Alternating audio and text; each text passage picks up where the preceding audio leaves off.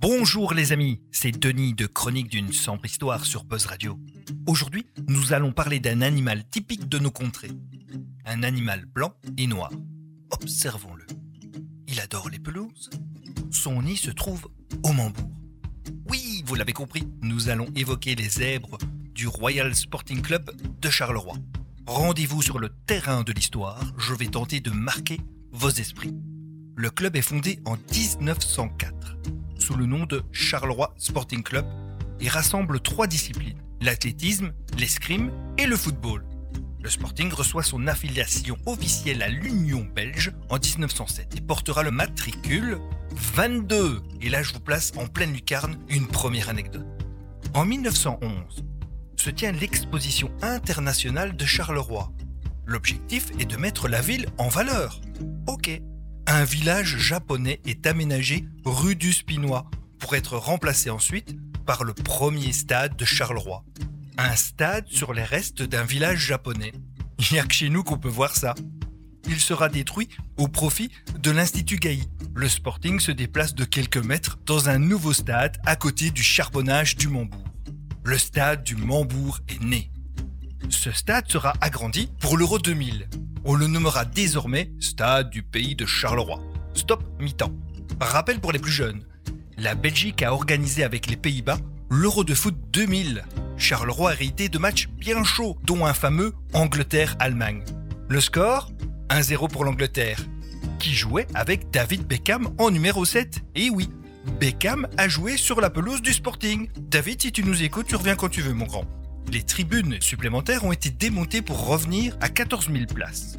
Le club prévoit de construire un nouveau stade, la Zebra Arena, à Marchienne-au-Pont, plus grand, plus moderne, plus de 20 000 places. Il sera équipé d'une toiture totale transparente, unique en Europe.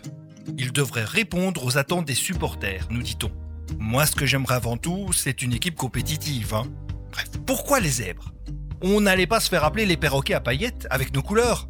En 1926, le Sporting est champion de Belgique de promotion et accède enfin à la Division 2.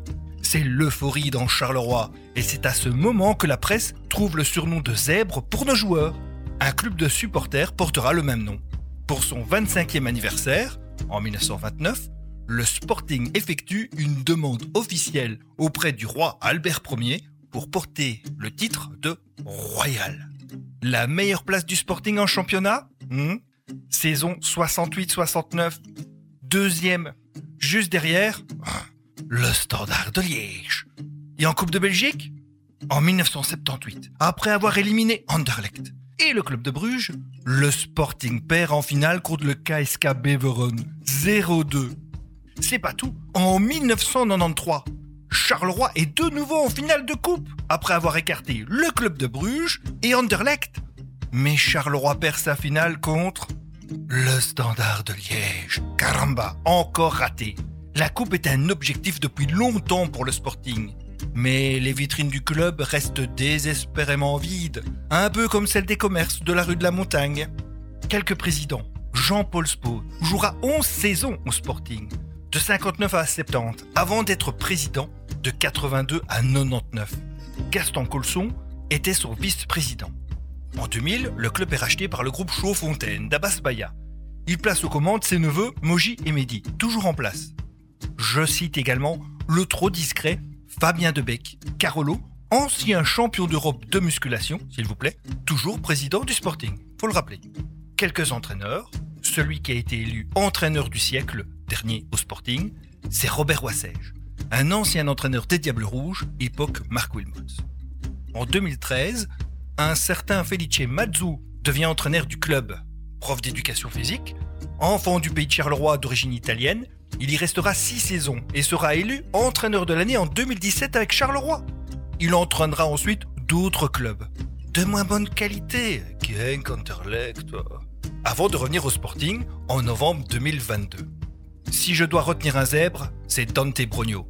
Il rejoint les zèbres en 86, capitaine, 15 saisons au Sporting, 389 matchs et 108 buts 108 C'est le joueur le plus capé et le meilleur buteur de l'histoire du club.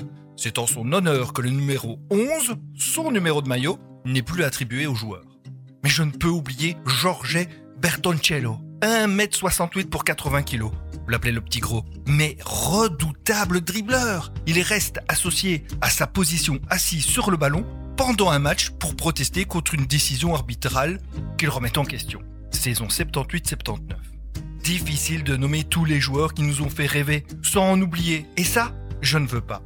Mais vous, chers auditeurs, quels sont les joueurs passés par le Sporting qui vous ont marqué? Philippe Albert? Je l'ai dit, bordel Dotario De Soleil Henriet Gillot Thierry Failly Faites-le moi savoir sur la page Facebook de Chronique d'une sombre histoire. Allez, je siffle la fin du match. Je vous embrasse. Soyons fiers de nos épes. À bientôt pour une nouvelle chronique où l'on parlera carnaval. En source, le site officiel du Sporting et la BD Sporting de Charleroi de chez TJ Éditions. Merci Buzz Radio pour leur confiance. À bientôt.